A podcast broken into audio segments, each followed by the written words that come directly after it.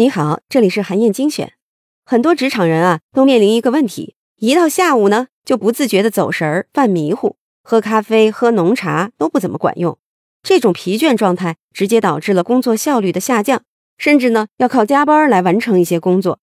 之所以会有这种现象，是因为人呢会在下午迎来一天当中的低谷期，比如在下午两点到四点这段时间，医生诊断病情的效率会下降。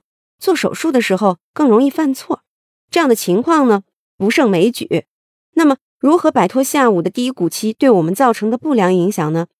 《时机管理》这本书的作者、未来学家丹尼尔·平克他就认为，如果说低谷期是毒药，那么恢复性休息就是解药，它能帮助你改善精力，提高工作效率。具体要怎么做呢？我给你四个简单的建议，你可以试着做一下。第一个建议是啊。正确的吃午餐，很多人都会在午餐时间点一份外卖，然后呢边工作边吃。但是这种吃午餐的方式很难让人恢复精力。一项调查就研究了十一家企业的八百多名员工，其中有些人经常边工作边吃午餐，而另一些人呢会离开办公桌，换个环境去吃午餐。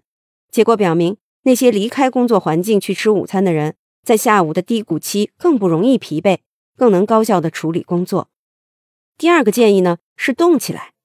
你可能听说过，久坐呀等于吸烟，十分的危害健康。坐一个小时就要起来活动五分钟，这样能提高能量水平，强化注意力，改善情绪，减少疲劳感。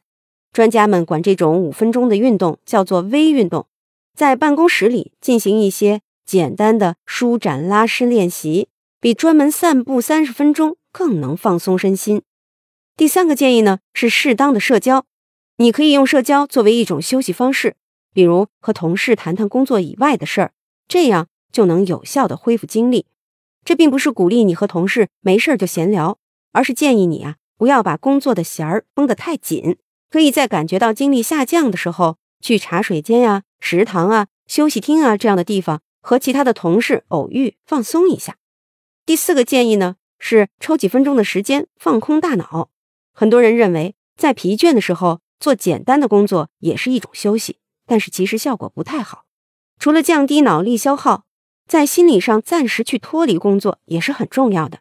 你可以用几分钟的时间完全忘掉工作，放空自己的大脑，冥想或者远眺一下，这样能在你回到工作中的时候显著的提升自己的效率。法国启蒙思想家伏尔泰就曾经说过。休息和工作的关系，就像眼皮和眼睛的关系。不吃午餐曾经是敬业的代名词，工作的时候打瞌睡被认为呢是一种职场耻辱。但是其实啊，休息不一定是懒惰的象征，反而呢有可能是善用精力的聪明之举。好，以上啊就是我为你分享的内容。我在阅读资料里为你准备了本期音频的金句卡片，欢迎你保存和转发。更欢迎你在评论区留言，分享你的精彩观点。韩燕精选，明天见。